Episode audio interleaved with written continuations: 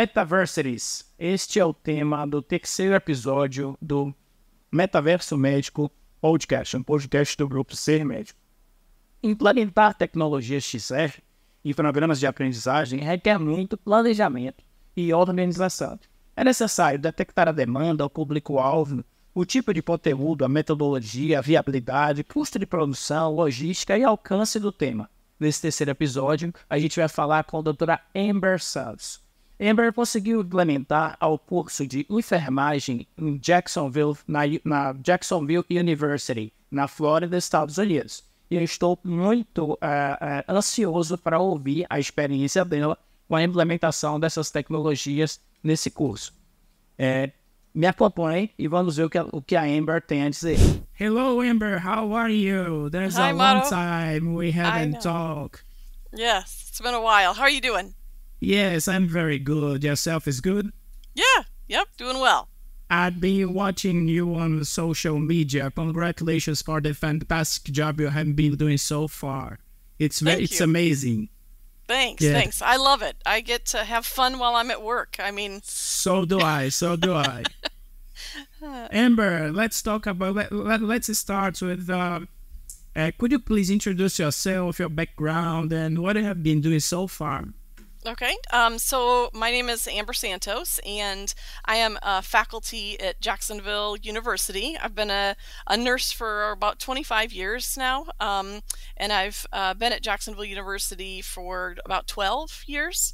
Um, and I've served in the faculty role, and um, over the last couple years, I've been the director of innovation and immersive learning. So the last couple years, I've been just doing everything I can to bring innovative technologies into our curriculum, um, not just in nursing, but across the campus as well. It's amazing. Let's talk about the position Jacksonville University. What's the big challenge to implement this kind of technologies?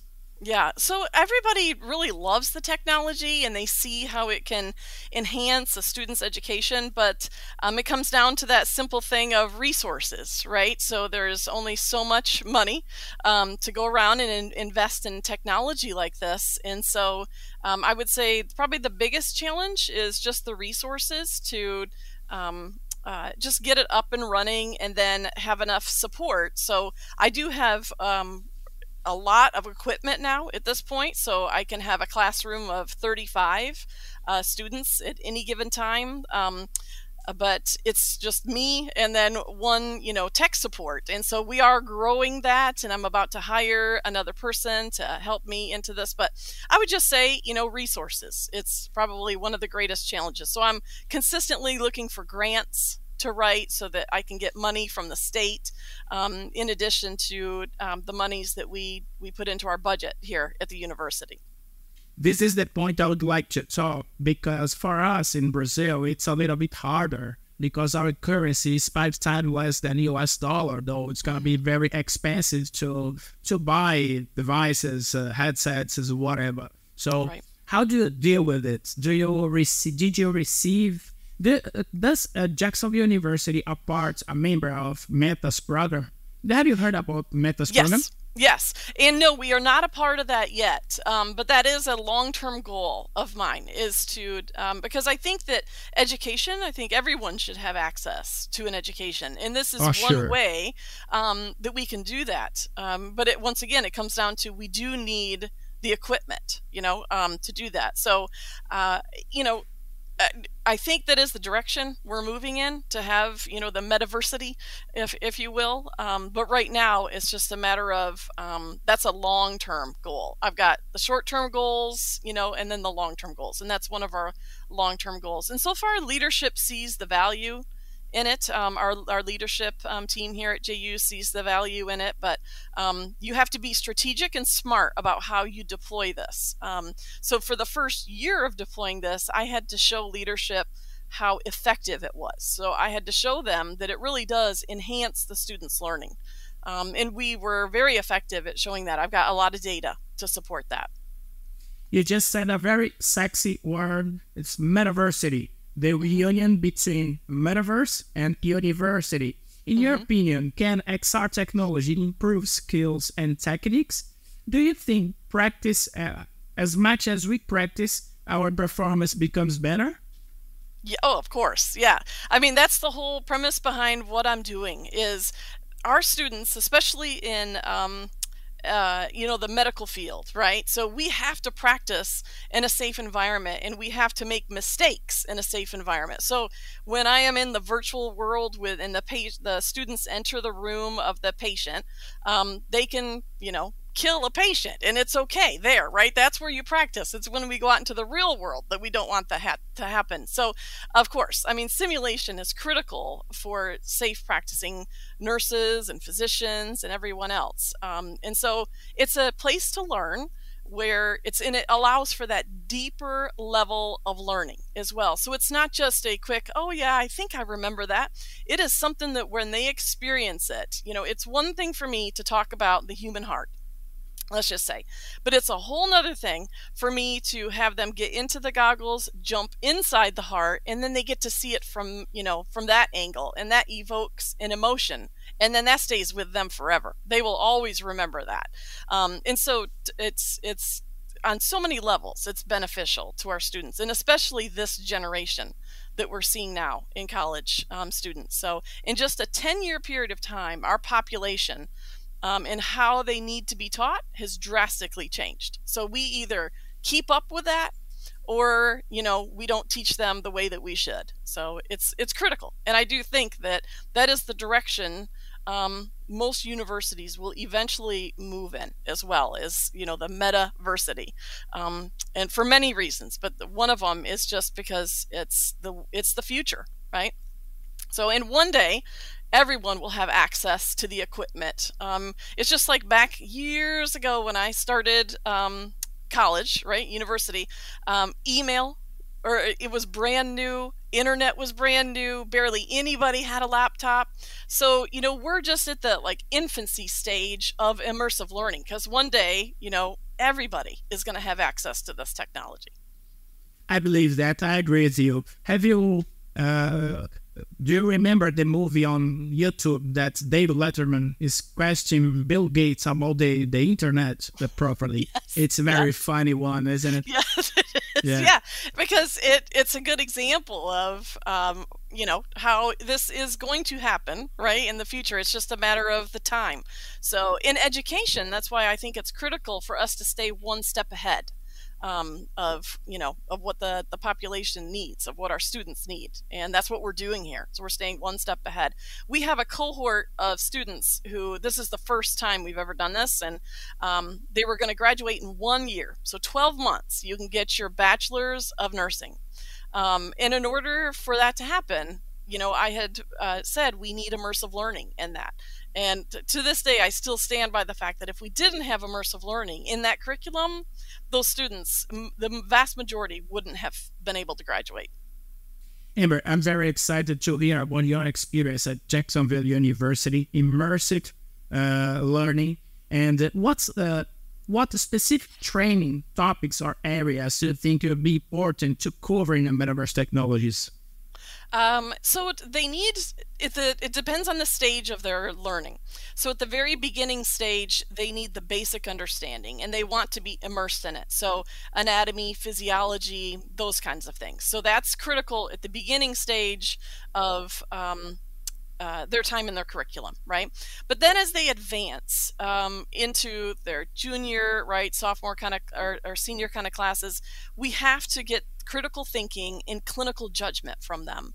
And so that requires practice. That requires them going into the virtually, going into the patient's room, asking certain questions, picking up on certain clues. Um, so I think that that's critical. It's kind of staging it so that they um, first are learning the basic knowledge and then are getting the clinical judgment, clinical reasoning. Um, and then other skills that I think the population, it's Gen, Gen Z is the population we see the most right now. Um, and overall, I think that, um, and I love this generation, but overall, they lack some soft skills. So just communication. Um, so I think that, you know, there's so much room for growth in you know conversations where they get to practice conversations practice interviewing practice uh, de-escalation you know so if they have an angry patient or family member how do they respond to that you know? So um, there's just so many different things um, training opportunities that we have in that space. It's a long-term process isn't it? Yes, i mean you, you you didn't show up with a headset and today we're gonna have a class with virtual reality. You know, right. you have to prepare themselves for the technology, right? Mm-hmm. Yes, we pair it really well. We build it into our curriculum, so um, they might be in their theory class um, learning about a concept, and then I have them rotate through me in immersive learning, and then they get to experience it in that environment as well. And then they also then go into the hospital, and then they get to experience it there. So really, they're learning a concept three times. So by the time that they're done done. They're really smart, well prepared future nurses. Um, and this is working not just in nursing. I've been working with the College of Law. You know, I'm about to start working with marine science, um, engineering. So there's just so many different ways that we can incorporate this. So it's not just healthcare. It's it's all over, right? That's that important. That's important. Yeah. That's important to hear from you. Uh, what about your audience? How do they feel about immersive technology? What's their feedback about it?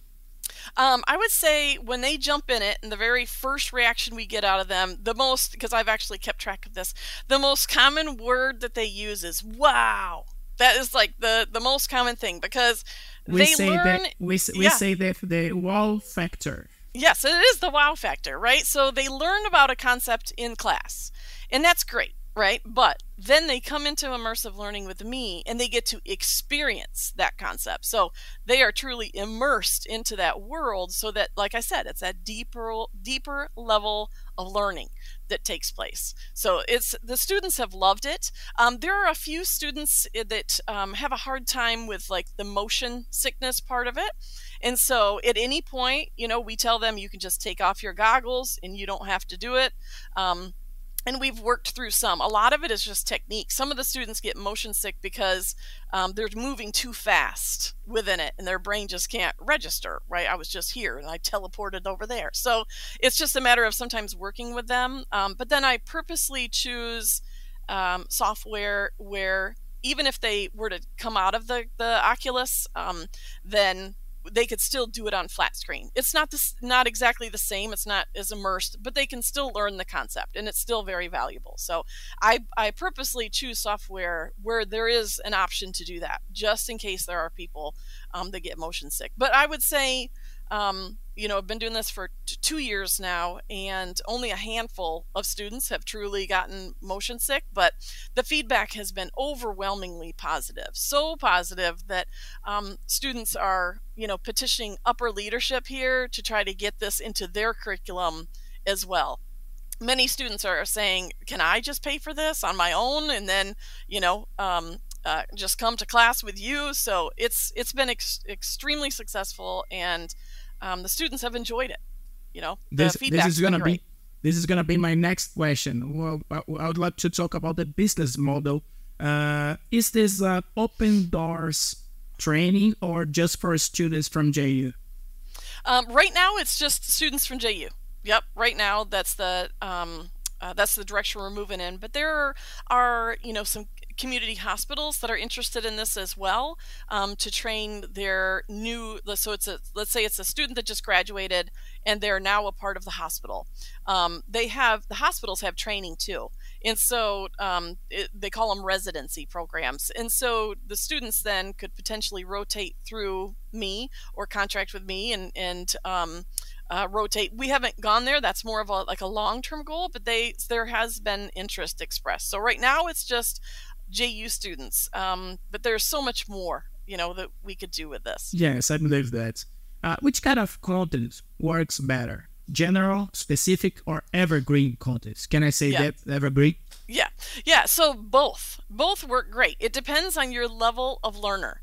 So at the very, like I was saying, at the very beginning of um, the curriculum, the general type of knowledge where um, I call it just basic concepts. Um, those work great because that's the, if you think of it like a tree, that is the root of the tree. You have to understand those basic concepts before you then move on and flourish and then that's when you start to incorporate more of the clinical judgment clinical reasoning critical thinking that's a that's another stage and so at the very beginning it's that basic core content and then advanced um, into more specific um, content that we want them to really learn so what about any specific resource that you believe is helpful for students to further enhance their knowledge competency metaverse technology beyond training program. Which one are, uh, what's this resource? Not even just a headset, but I know that you work with robots and whatever. Could you mm-hmm. please explain how does it works?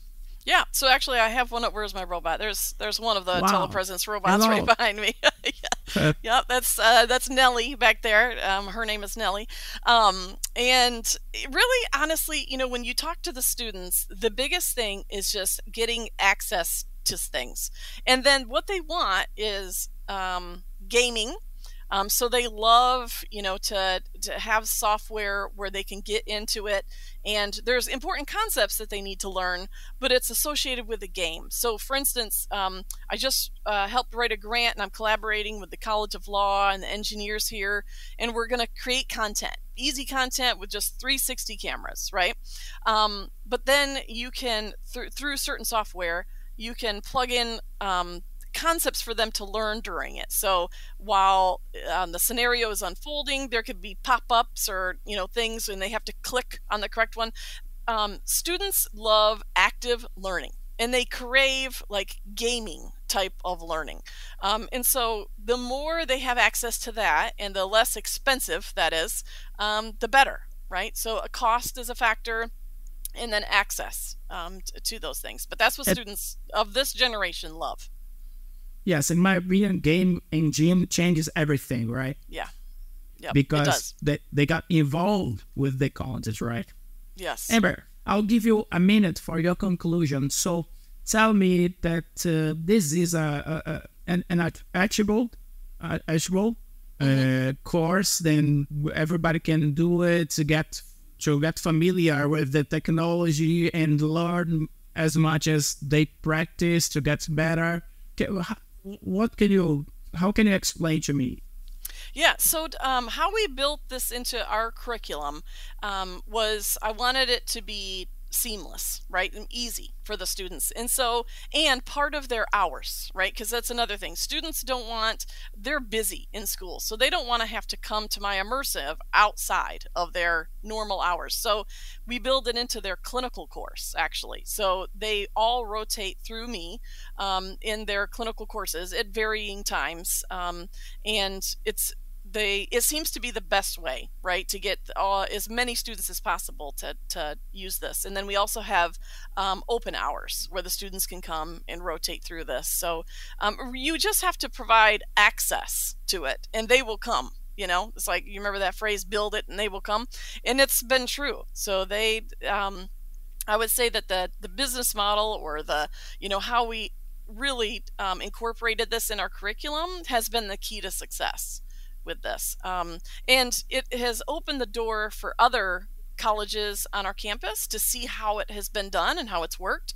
And now they want to do it as well. So, like I said, working with the College of Law and marine science, there's so much potential in marine science, education, business, um, uh, engineering, right? So, um, they all you know are interested in this so it's just a matter of building it into their curriculum as well so but that takes strategy and it takes um, you know short-term goals long-term goals and then the resources to actually carry it out. Amber i agree 100% with you. That's why i've been talking here in brazil trying to make it popular. Sometimes we face some challenge like uh, expensive device or expensive to produce content but we are keep trying to make it popular as much as we can. Anyway yeah thank you very much for your time. I appreciate that. So it's it's a worthwhile moment for our podcast for our audience. Uh, give a, a, big hug to my friend Ronaldo. He makes this moment possible. Thank you very much. If you want to say something, please feel free. Okay. No, just thank you so much for this opportunity. Anytime, um, you know, you want me to come and talk about anything, I'm always happy to share this passion of mine. Um, and I really believe this is the future. And so um, I love being a part of any conversation that is future focused. And so um, I'm, thank you so much for the opportunity. Congratulations for your job. Thank you. Bye bye, Amber. All right. Bye. Thank you.